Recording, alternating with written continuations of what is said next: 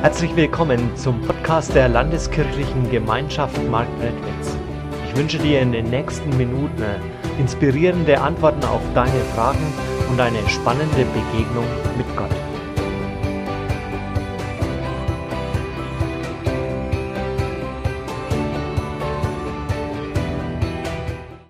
Warum ist mir ausgerechnet das passiert? Vielleicht kennst du diese Frage. Du schaust auf dein Leben und du willst einfach nicht wahrhaben, was da gerade mit dir passiert. Vielleicht hast du ein Ziel angestrebt, versucht was zu erreichen und jetzt stehst du da und stellst fest, ich habe es nicht hingekriegt. Nicht erreicht, es ist irgendwas dazwischen gekommen, hat nicht geklappt. Oder vielleicht hast du einen lieben Menschen verloren. Weißt du, und sowas tut ja immer weh. Und ihr habt alles unternommen. Ihr seid von Arzt zu Arzt gelaufen habt irgendwie gehofft und gebetet und dann stehst du auf dem Friedhof vor einem Grab. Nichts zu machen. Oder vielleicht ist es eine Krankheit. Es gibt ja viele, die genauso gebeutelt sind. Da ist eine Diagnose da und dann hofft man und betet man und dann geht man von Arzt zu Arzt und versucht irgendwie, dass es besser wird. Und am Schluss stellst du fest, naja, diese Wunde wird bleiben. Vielleicht ist es eine Behinderung und ich muss jetzt damit leben. Und das sind ja die Momente, wo wir bitter enttäuscht sind, wo wir am liebsten aufgeben würden, wo ja keine Hoffnung mehr da ist. Oder vielleicht war es eine Beziehung, in die du, rein investiert hast. Du hast alles möglich gemacht. Du hast versucht, Liebe zu geben, aber die Liebe wurde nicht beantwortet. Und jetzt stehst du da und bist enttäuscht. Oder vielleicht hast du in dein Kind alles rein investiert. Du hast ihm Liebe gegeben, du hast Zeit mit ihm verbracht. Du wolltest viel Gutes in sein Leben hineingeben. Und jetzt musst du leider bitter feststellen, all das, was du versucht hast, da reinzugeben in dein Kind, ist nicht in Erfüllung gegangen. Es geht andere Wege, Dinge macht es vielleicht, die dir nicht gefallen. Aller Einsatz umsonst. Das sind ja die Momente, wo mancher dann ganz hart wird und mit seinem Leben hadert, mit seinem Schicksal. Oder es war vielleicht ein Berufsziel. Du hast in der Firma alles gegeben. Dir war keine Aufgabe zu dreckig. Zeit rein investiert, Überstunden geleistet, ohne Aufforderung. Und dann, als es zur Beförderung geht, wird wieder ein anderer befördert und nicht du. Ziel nicht erreicht. Das sind die Momente, wo wir niedergeschlagen sind, wo wir feststellen, das Schicksal hat es wieder mal nicht gut mit mir gemeint. Und wenn wir in die Bibel hineinschauen, dann finden wir ähnliche Situationen, die Menschen dort erleben. Und eine Situation, die möchte ich heute aufgreifen. Das war das Volk Gottes. Es hat auch schwer mit seinem Schicksal zu kämpfen. Da haben sie gehofft, dass Gott eingreift. Sie haben gebetet, sie haben auf ein Wunder gewartet. Und dann kam trotzdem der babylonische König mit seinem Heer und hat ihr Land platt gemacht. Aber nicht nur das, dass sie Jerusalem und den Tempel niedergemacht haben, sie haben auch große Teile der Bevölkerung gefangen genommen und weggeschleppt nach Babylon. Und jetzt saßen sie dort in Babylon, keine Zukunftshoffnung mehr, dem Schicksal völlig ausgeliefert. Alle Hoffnungen sind zerbrochen.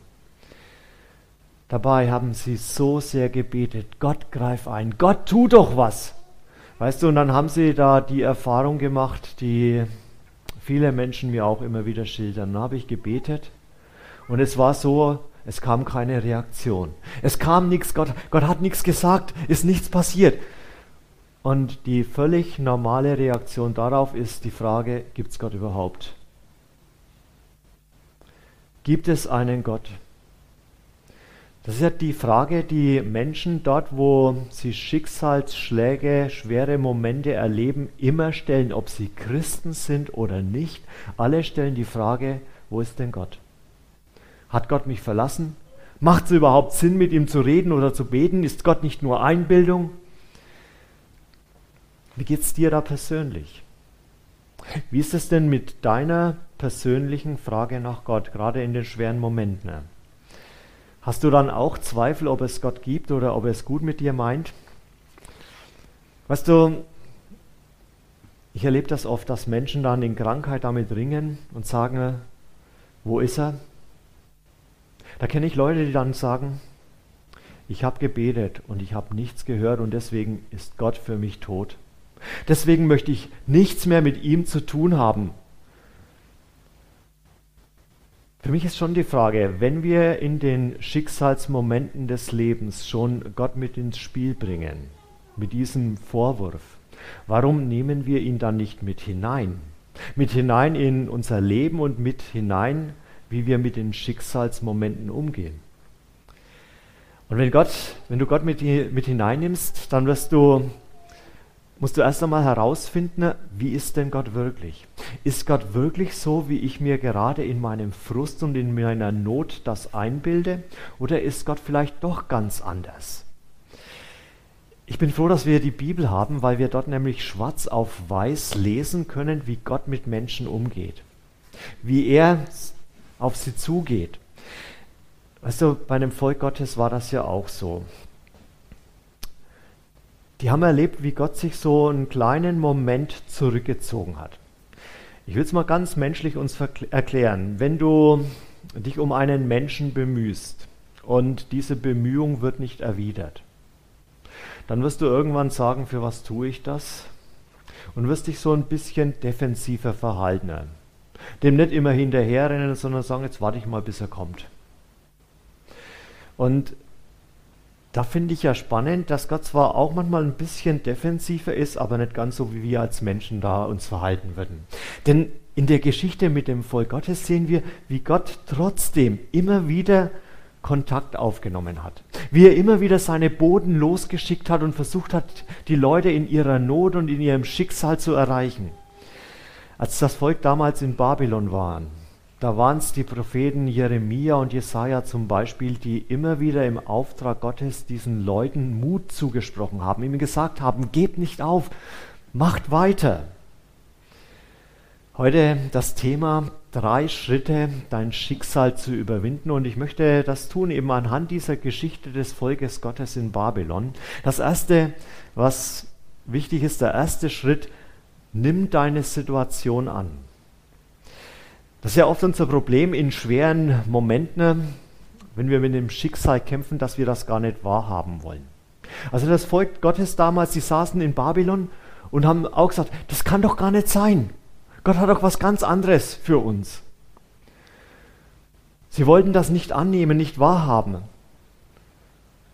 Weißt du, ich habe vor ein paar Jahren einen schweren Skiunfall gehabt. Bin gestürzt, Schlüsselbein zweimal gebrochen, also auf einer Seite spüre ich heute noch wenig. Und nach solchen Momenten, dann, bist, dann radert das Gehirn, ja. Hättest du besser aufgepasst. Hättest vielleicht noch mal eine Pause eingelegt. Hättest du dich an der Stelle mehr konzentriert. Wärst du vielleicht langsamer gefahren. Und, und, und. Immer wieder drehen die Gedanken sich, hätte ich nur, hätte ich nur, hätte ich nur. Vielleicht kennst du ähnliche Situationen in deinem Leben.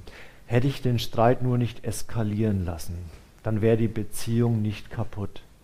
Hätte ich vielleicht mehr Zeit mit meinem Kind verbracht, dann, dann wäre da jetzt eine bessere Beziehung da. Hätte ich nicht meine Karriere vorne angestellt, dann wäre meine Ehe nicht den Bach runtergegangen. Hätte ich nur. Aber wir können die Zeit ja nicht zurückdrehen, wir können die Dinge nicht verändern. Dinge, die passiert sind, die sind jetzt so. Und auch wenn wir uns das noch so sehr wünschen, wir können die Uhr nicht zurückdrehen. Ich muss jetzt mit dieser Situation leben. Und genau dazu fordert Gott sein Volk auf. In Jeremia 29, Vers 4 bis 7, da heißt es, Jeremia schrieb, so spricht der Herr, der allmächtige Gott Israels, zu allen Verbannten, die er von Jerusalem nach Babylon wegführen ließ baut euch Häuser und wohnt darin. Legt Gärten an und erntet ihre Früchte. Heiratet und zeugt Kinder. Wählt für eure Söhne Frauen aus und lasst eure Töchter heiraten, damit auch sie Kinder zur Welt bringen. Euer Volk soll wachsen und nicht kleiner werden. Bemüht euch um das Wohl der Stadt, in die ich euch wegführen ließ, und betet für sie wenn ihr es gut, wenn ihr es gut geht, wird es auch euch gut gehen. Nimm deine Situation an und leb darin. Das heißt, schau der Tatsache ins Auge. Unser Problem ist ja, wenn wir der Tatsache nicht ins Auge schauen, dass wir immer in der Vergangenheit leben. Immer mit dem Blick nach hinten und die Zukunft wird uns verschlossen bleiben. Für die Menschen damals im Volk Israel hat das geheißen, weitermachen. Häuser bauen, sesshaft dort werden, Gärten anlegen, Bäume pflanzen, dauert lang, bis so ein Baum gewachsen ist, heiraten, Kinder kriegen. Wenn du nämlich denkst, naja, die Situation wird sich ganz schnell verändern. Also das Volk Israel, die hätten ja auch denken können, in 14 Tagen sind wir wieder daheim. Wenn du so denkst, wirst du nichts mehr anfangen. Du wirst immer warten, wann, wann ist es wie früher, wann ist die alte Situation da. Wir erleben ja gerade so etwas auch in dieser Zeit der Corona-Pandemie. Ich beobachte es an vielen Menschen, dass die sagen, diese Sehnsucht haben, wenn es nur wieder wäre wie früher. Und dann wartet man und wartet man, dass es wieder wird wie früher. In wie vielen Gemeinden funktioniert das ganz genau so? Wir tun nichts, wir warten nur, dass es wird wie früher.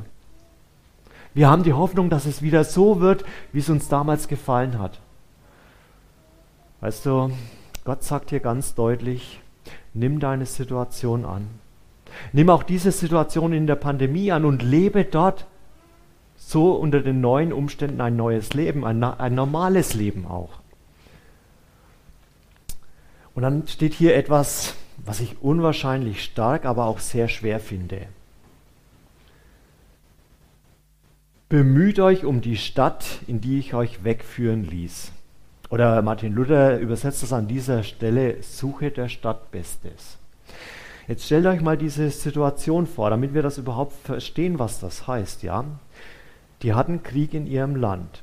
Die wurden gefangen genommen und in das Land, in die Stadt ihrer Feinde geschleppt. Dort waren sie die Gefangenen.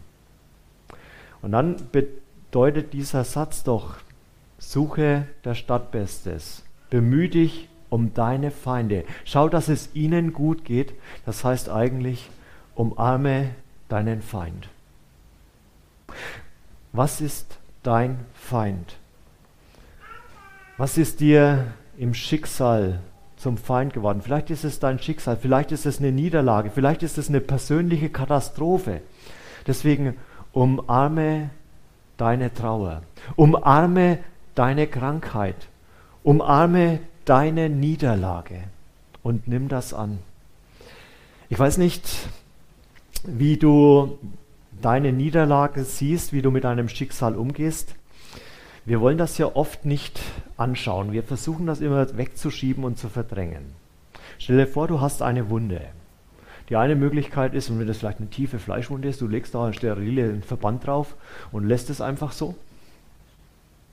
Oder du gehst damit zum Arzt. Und der Arzt, der wird das ganz genau anschauen. Und dann wird er vielleicht zu dir sagen, guck mal her, hier, da müssen wir nähen. Oder er wird eine andere Verletzung sehen und wird sagen, wir müssen da genau hingucken. Und er wird es sagen, was es ist. Schau es an. Und dann kann nämlich die Heilung anfangen. Dann kann er einen Heilungsprozess mit dir beginnen. Und dann wirst du vielleicht entdecken, oh, da habe ich auch einen Fehler gemacht. Weißt du, wenn, wenn äh, das Schicksal dich trifft, dann ist es ja oft so, dass du da gar nichts dafür kannst. Liegt auf keinen Fehler zugrunde, es ist so gekommen und es ist leider auch so und ich kann nichts verändern. Aber dann gibt es ja manchmal auch Dinge, die uns passieren, ähm, wo ich dann plötzlich feststelle, da habe ich einen Fehler gemacht. Dann ist vielleicht ganz gut, das mal anzuschauen auch und zu sagen, was muss ich denn das nächste Mal anders machen? Oder vielleicht auch den Fehler zu sehen und zu sagen, Gott, da bin ich auch an dir schuldig geworden und ich lege dir das jetzt hin und ich bitte dich um Vergebung. Denn nur wenn wir diese Fehler annehmen und abgeben, dann können wir es beim nächsten Mal besser machen. Also das erste, nimm deine Situation an. Das zweite, ändere deine Blickrichtung. Das Problem, wenn wir ein schweres Schicksal erleben oder eine Niederlage, ist ja, dass wir oft mit den Augen an den sichtbaren Dingen festhängen. Dann schaust du auf dein Leben, dann hast du vielleicht den Arztbrief vor dir, wo die Diagnose Krebs drin steht. Und dann bist du wie gebannt. Oder du hast die Kündigung in der Hand oder das verpatzte Zeugnis. Und auf einmal hat man so dieses Gefühl, so, jetzt ist meine Zukunft verbaut. Jetzt geht gar nichts mehr. Ich sehe keinen Weg mehr. Alles Augenscheinliche spricht dagegen, dass es überhaupt noch weitergeht. So ging es ja auch damals dem Volk Gottes in Babylon. Der erste Schritt, nimm deine Situation an, ändert ja noch nichts. Es ist zwar schön, wenn du das annimmst, aber an deiner Situation, die waren weiterhin gefangen. Die waren weggeschleppt aus ihrer Heimat. Und dann spricht Gott noch einmal zu diesem Volk durch den Propheten Jesaja. Ich lese uns das Jesaja 43, die Verse 19 und 20. Schaut nach vorne, denn ich will etwas Neues tun. Es hat schon begonnen. Habt ihr es noch nicht gemerkt? Durch die Wüste will ich eine Straße bauen. Flüsse sollen in der öden Gegend fließen. Schakale und Strauße und alle wilden Tiere werden mich preisen, weil ich Wasser in die Wüste fließen lasse.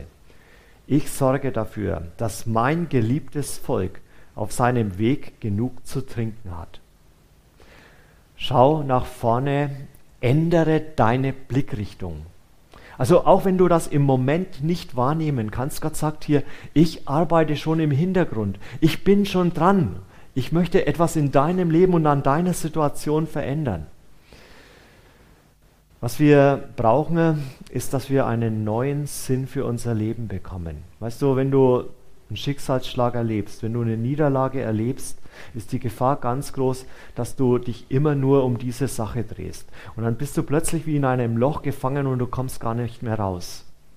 Du brauchst ein neues Ziel, eine neue Blickrichtung.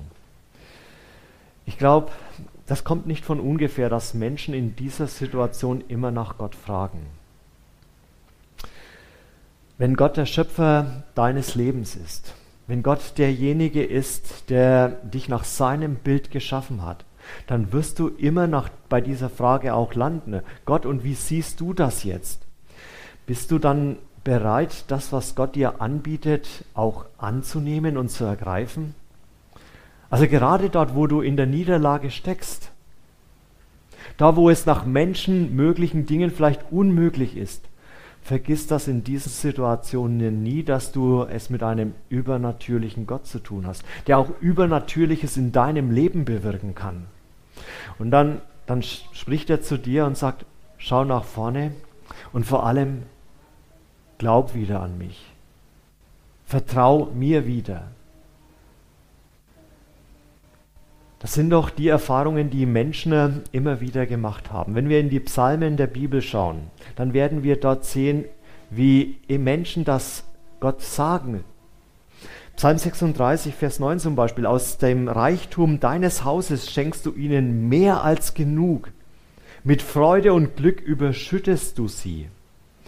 Weißt du, das, woran du glaubst,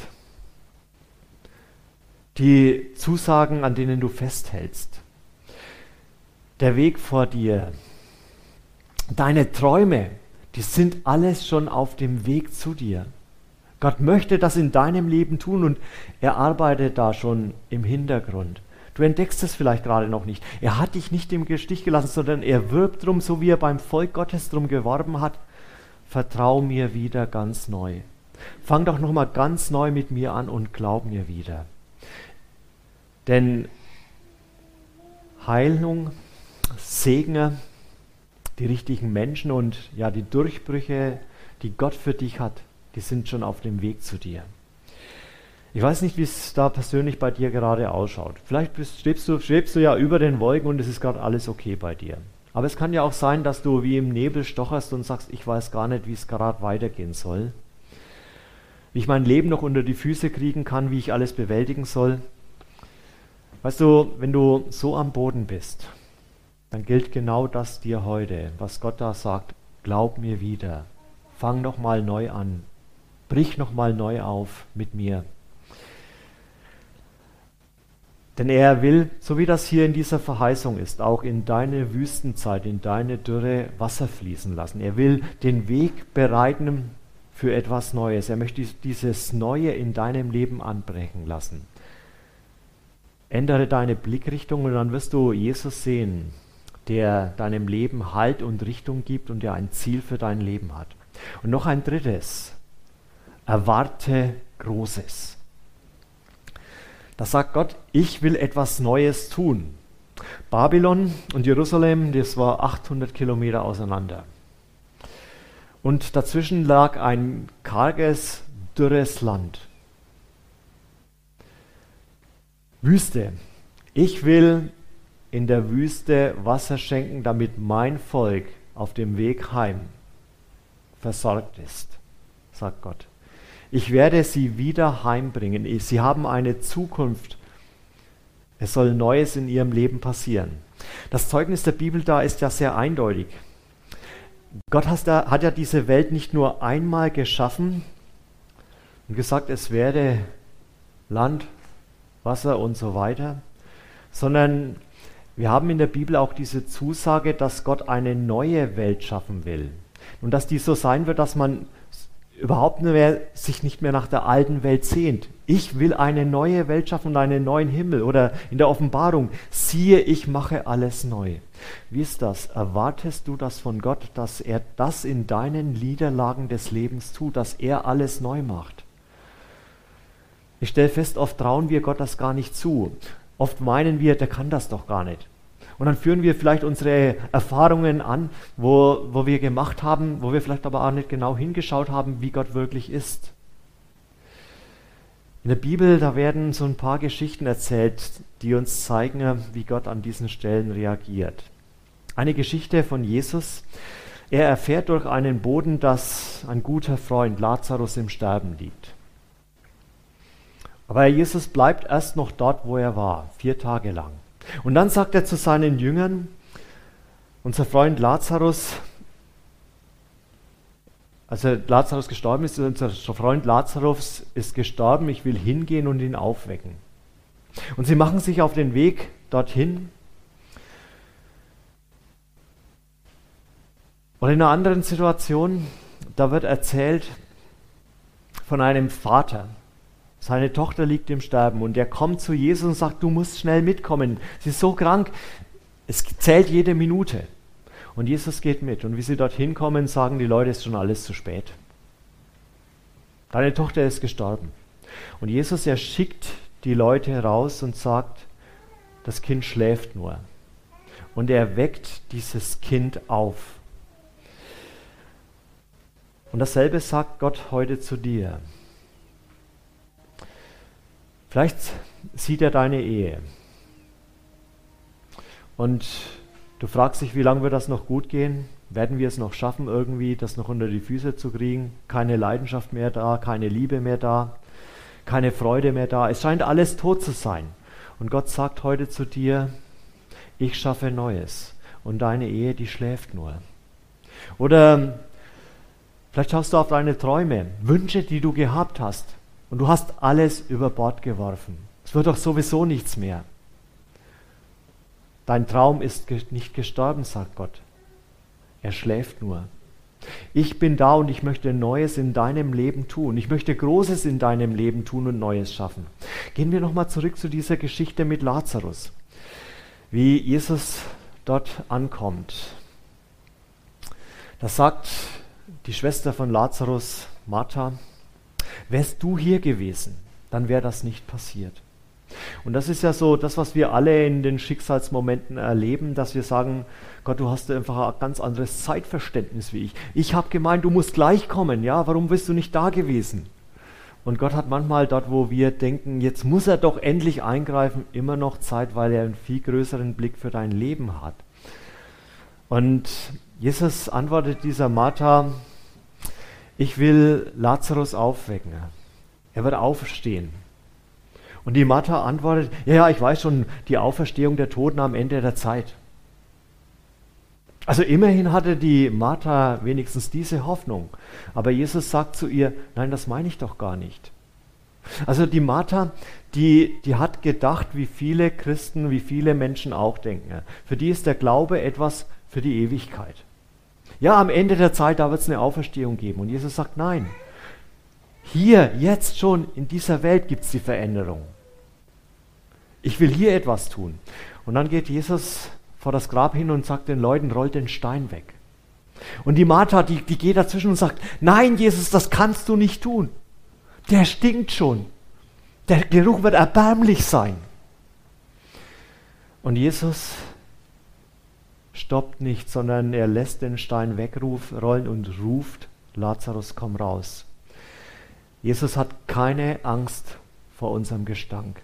Jesus geht absichtlich dorthin, vielleicht wo es bei uns stinkt, dort wo vielleicht Schuld in unserem Leben ist, wo wir nicht anders können.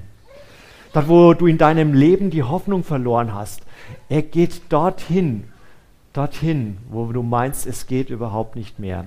In den Gestank unseres Lebens, der ist sowieso nur temporär, weil Jesus einen ganz neuen, einen anderen Geruch da reinbringen will. Deine Träume, die sind nicht tot, deine Ehe ist nicht tot, dein Leben ist nicht tot, sondern ich will dort Neues machen. Was traust du Gott zu? Was erwartest du von Gott, dass er in deinem Leben tut? Weißt du, das ist eine sehr einfache Sache. Wenn du nichts von Gott erwartest, weißt du, was du kriegst? Nichts. Und wenn du ein bisschen was von Gott erwartest, weißt du, was du kriegst? Ein bisschen. Und wenn du viel von Gott erwartest, weißt du, was du dann kriegst? Viel. Und wenn du alles von Gott in deinem Leben erwartest, dann kriegst du alles von Gott. Er wird bei dir sein und er will Neues in deinem Leben tun. Wie kann ich mein Schicksal überwinden? Das erste war, nimm deine Situation an. Denn wir können oft sowieso nichts ändern. Wir müssen lernen, darin zu leben. Das zweite, ändere deine Blickrichtung. Schau nicht immer nur auf dieses Schicksal, auf diese Niederlage, sondern Jesus möchte dir ein neues Ziel geben. Und das dritte, erwarte Großes von Gott, das er in deinem Leben tut. Und das wünsche ich dir. Dort, wo du vielleicht Frust in deinem Leben hast, wo, wo du mit deinem Schicksal haderst, dass du das erlebst, wie du mit diesen drei Schritten äh, wieder ganz neu glauben darfst, und weitergehen darfst, wie Gott in deinem Leben da ist. Wir hoffen, diese Predigt hat dich inspiriert und dir weitergeholfen. Dann like sie doch und gib sie weiter an andere. Wenn du noch weitere Informationen möchtest, dann findest du diese auf unserer Homepage www.lkg-marktredwitz.de.